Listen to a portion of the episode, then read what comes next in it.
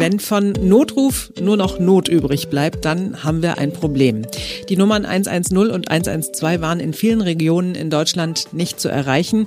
Wie das passieren kann, das gucken wir uns an. Ja, wir gucken auch auf Corona heute natürlich. Wir kommen einfach nicht drum rum. Der Bundestag hat über äh, die Corona-Ideen der künftigen Ampelregierung abgestimmt und es gab viel Kritik daran, die ich durchaus verstehen kann. Ja, aber es ist Freitag, ne? Und wir wollen euch mit guter Laune ins Wochenende schicken. Und deshalb haben wir auch noch was Schönes für euch. Sonntag in einer Woche ist ja schon der erste Advent und ganz besonders zauberhafte Vorbereitungen dafür laufen überall an. Heute ist der 12. November 2021. Ich bin Simone Panteleit. Und ich bin ja auch jetzt schon ganz verzaubert, weil ich mag, ich mag, was sich da andeutet an Geschichte. Ich bin Marc Schubert. Jetzt beginnt ein neuer Tag.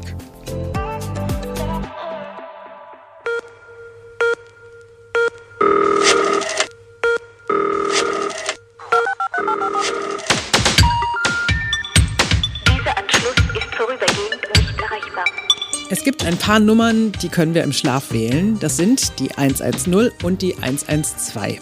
Wir haben hier im Podcast schon mal drüber gesprochen, dass es ganz früher äh, solche Notfallnummern gar nicht gab. Da musstest du gucken, welche Polizeidienststelle ist denn wohl in der Nähe und dann hast du da angerufen.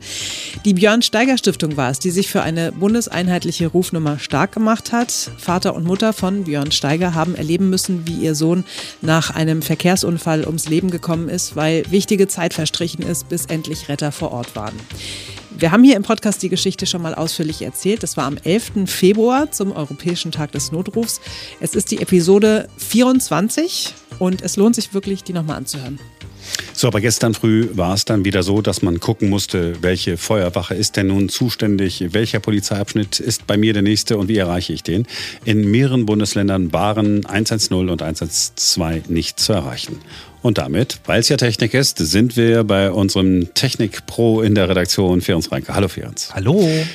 Bevor wir mal gucken, woran es gelegen hat, wie funktioniert das generell mit den äh, Notrufnummern? Ist das alles zentral über ein Ding? Ja, also tatsächlich läuft das zumindest alles zentral bei der Telekom zusammen. Wie funktioniert das? Ich wähle den Notruf. Dafür brauche ich ja keine Vorwahl, wissen wir alle. Egal, wo ich in Deutschland bin, ich wähle einfach die 110 oder die 112. Und dann erkennt die Technik anhand meines Anschlusses, wo ich bin und leitet mich automatisch an die richtige Leitstelle weiter. Beim Festnetz, da erkennt die Technik das an meiner Vorwahl, also bei uns in Berlin zum Beispiel an der 030, in Hamburg an der 040 oder in München an der 089. Und beim Handy, da erkennt die Technik, in welcher Funkzelle ich mich befinde. Und so weiß die dann auch zumindest ungefähr, wo ich bin und leitet mich eben dort auch an die richtige Leitstelle weiter. Und in der Software, die diese Technik steuert, da ist eine Liste mit all den Nummern der Leitstellen und wo die sich jeweils geografisch befinden. Und so kann die Technik im Prinzip denjenigen, der beim Notruf anruft und die Leitstelle korrekt zusammenbringen. So, und genau an dieser Software hat es gelegen. Jo. Oder um es äh, noch genauer zu sagen, es lag an einem Update. Das ist nachts eingespielt worden. Das ist ja eigentlich auch sinnvoll, weil da nicht ganz so viele Notrufe eingehen. Die Telekom, die sagt, sie hat die neue Software ausgiebig getestet. Es gab keine Probleme bei den Tests. Aber als die Software dann eingespielt war, also als die einmal lief, da hat das System auf einmal Schluck aufbekommen und dann ging erstmal gar nichts mehr. Immer wenn man hört, dass was schiefgegangen ist, denkt man automatisch, wenn es einmal nicht geklappt hat, warum sollte es beim nächsten Mal funktionieren? Kann das denn jederzeit wieder passieren? Naja, hoffen wir mal nicht, denn halten wir uns mal vor Augen, auch zu der noch so frühen Stunde, zu der das ja passiert ist, da geht in einer Großstadt wie Berlin pro Minute ein Notruf ein. Äh, dieses Notrufnummernsystem ist ja nun wirklich klassische kritische Infrastruktur. Heißt, man braucht es wirklich. Das kann doch nicht einfach so ausfallen. Da muss es doch Netz, doppelten Boden und sowas alles geben. Ja, jetzt muss man sagen, ich finde, dass sowas passieren kann, wo Menschen arbeiten, werden Fehler gemacht und so weiter. Das kennen wir alle. Problem ist, glaube ich, an der Stelle mal wieder, dass wir so schlecht digitalisiert sind. Wie schlecht? Das zeigt die Notruf-App Nora. Das ist eine gemeinsame Smartphone-App der Bundesländer, über die man, Achtung, eigentlich den Notruf wählen kann. Man ruft dann übers Internet den Notruf an. Auf Nora ist gestern auch als Ausweichmöglichkeit hingewiesen worden. Eigentlich eine tolle Sache. Jetzt kommt das Problem. Die Nora-App, die ist gerade gar nicht zum Download verfügbar. Die war so beliebt, dass man sie lieber nochmal verbessern und vor allem die Technik dahinter verbessern wollte, damit sie nicht zusammenbricht, wenn sie wirklich mal richtig viel benutzt wird. Und deswegen hat man die App aus dem App Store genommen. So, aber ich muss wirklich sagen, ich bin total froh zu hören, dass es nur an einem fehlerhaften Update gelegen hat, weil als ich gehört habe, dass in Berlin 110, 112 ausgefallen sind, habe ich so gedacht, okay, ist irgendwie komisch. Und dann hieß es ja, in mehreren Bundesländern sind die Notrufnummern ausgefallen und da denkst du ja dann gleich, okay, wow, Cyberattacke und Terror und was passiert jetzt als nächstes, nachdem sie die Notrufnummern abgeschaltet haben? Habe ich auch gedacht, aber jetzt, wo man weiß, es lag an der Telekom, dann könnte man sagen, Mensch, du brauchst gar keine Cyberattacke von außen. Wir in Deutschland kriegen das mit unserer Digitalisierung einfach selber hin, uns lahmzulegen. Yay. Dieser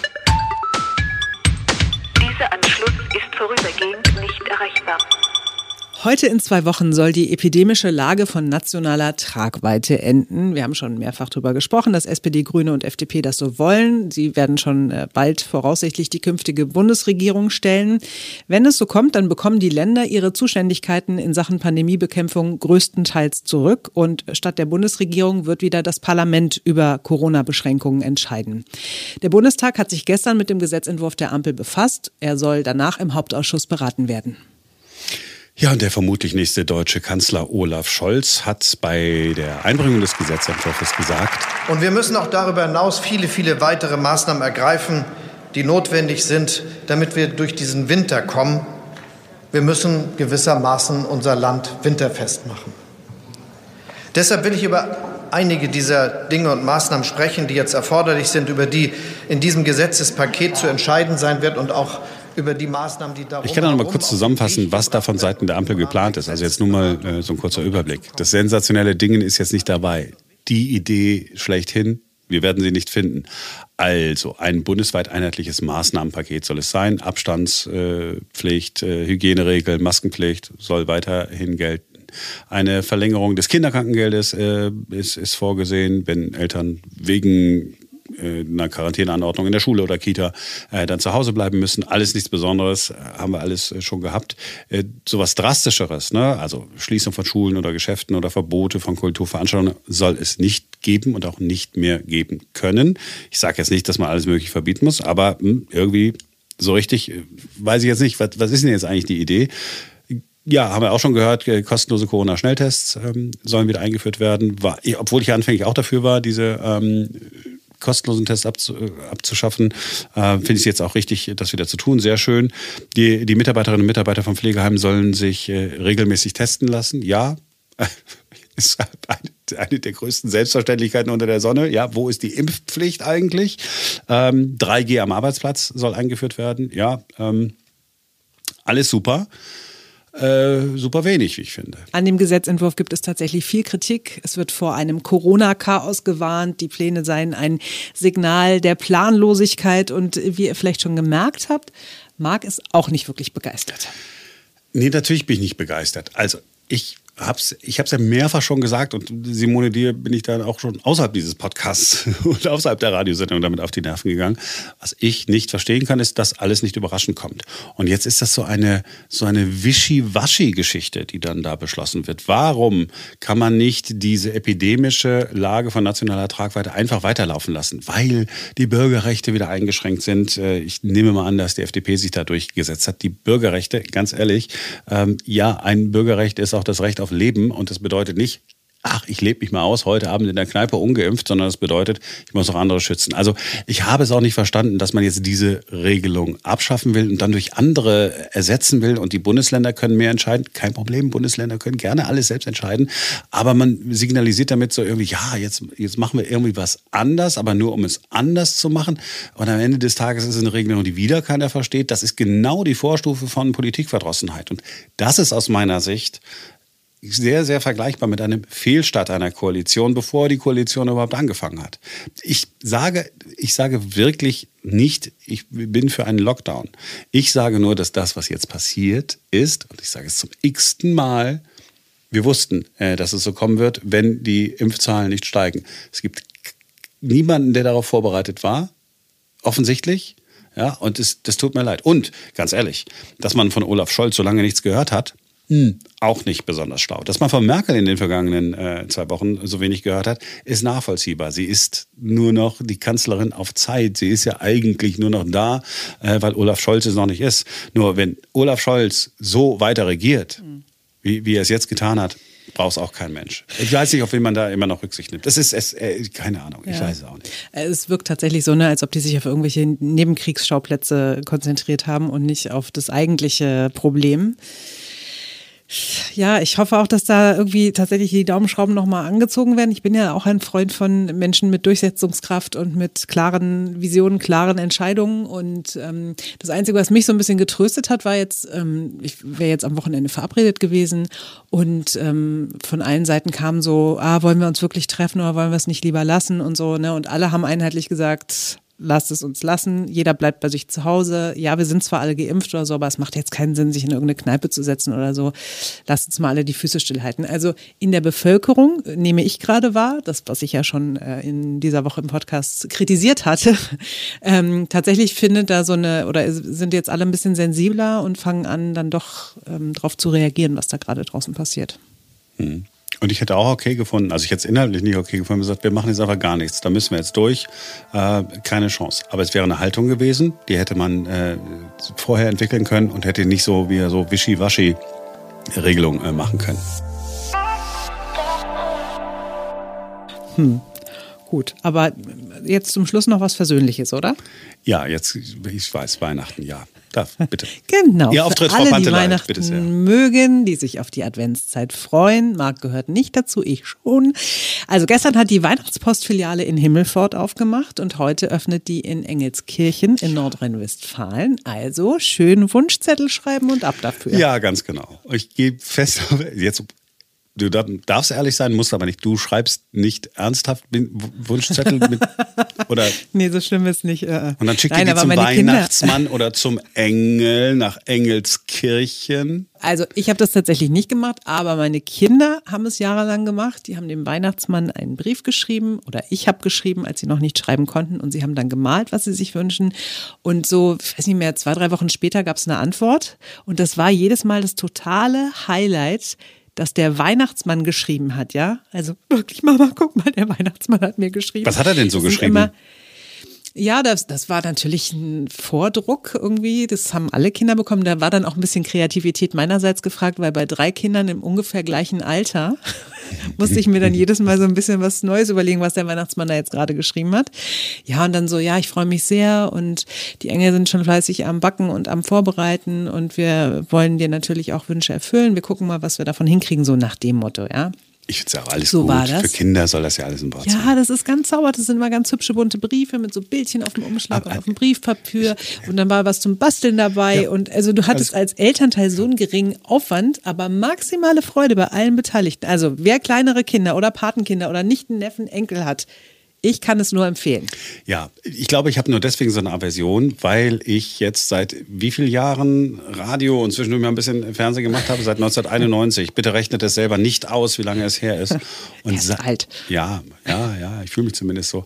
Seit ich äh, denken kann, ist jedes Jahr, jetzt genau um diese Zeit, das dann immer das Thema. Dann wird ein Interview geführt mit den Elfen, nee, wie heißen die Elfen? Philosophen, nee, wie heißen die? Die, die Assistenten vom Weihnachtsmann? Sag mal, äh, hier.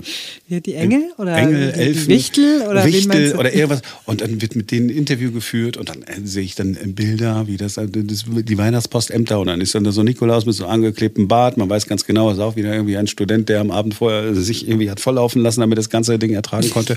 Und es hat sich so bei mir sozusagen, es ist so, so, so eine, so eine billige, so eine billige Privatfernsehen, Privatradio, auch öffentlich-rechtliche Geschichte und immer die Beiträge und keiner hatte mal eine neue Idee. Und ich glaube, deswegen denke ich immer, mein Gott, ich habe auch kein Problem damit, wenn Kinder dem Weihnachtsmann was schreiben ähm, und die äh, am Ende des Tages tatsächlich äh, daran glauben, dass der nicht von Coca-Cola erfunden worden ist.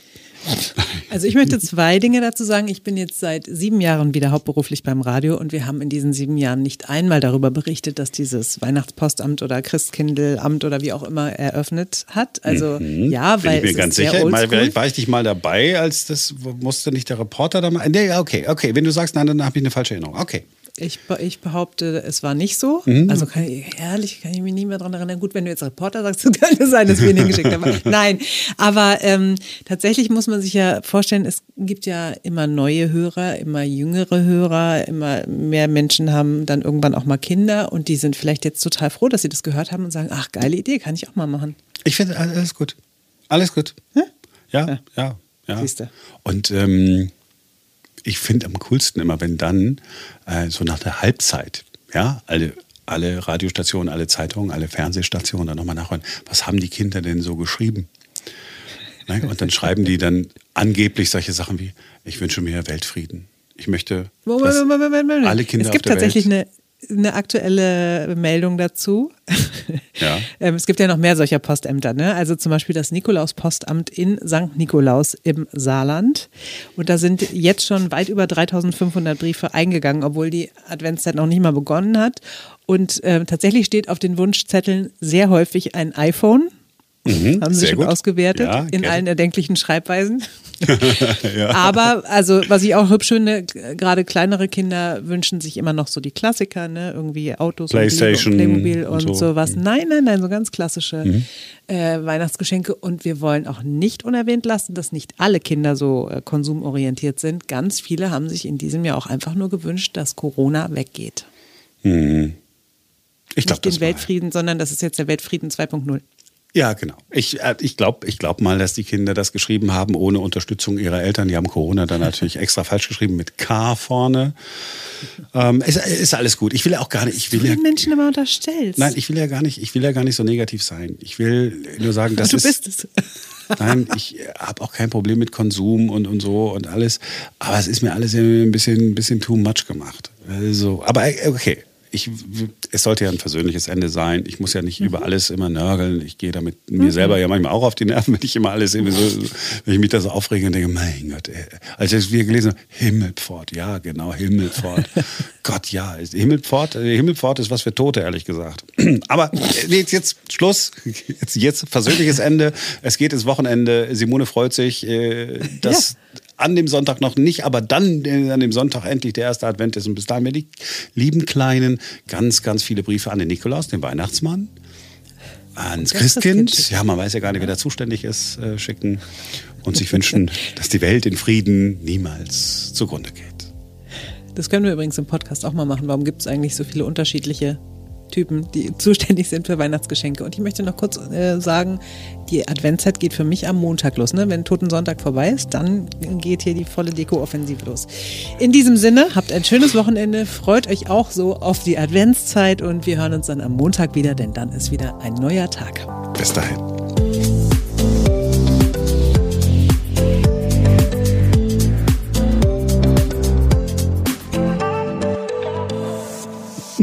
Diese Deko-Nummer, die Bilder werde ich dann auch wieder geschickt bekommen. Hast du Nee, wieder, tats- tats- hast diese, tatsächlich bin ich- diese Decke, willst du nochmal diese Häkeldecke? Hast du die nicht auch für Weihnachten gehäkelt? So eine Häkel, diese Decke, bitte, diese, Ja, ja, ja. die so sehr, sehr viele grelle Farben hatte, alles, was übrig war. Die ist noch nicht fertig, das ist meine Lockdown-Decke. so. du warst wirklich wieder ist nicht dein Ernst. Wirklich? Ja, die ist immer, die ist ja immer noch nicht fertig. Die habe ich ja erst zu einem Drittel.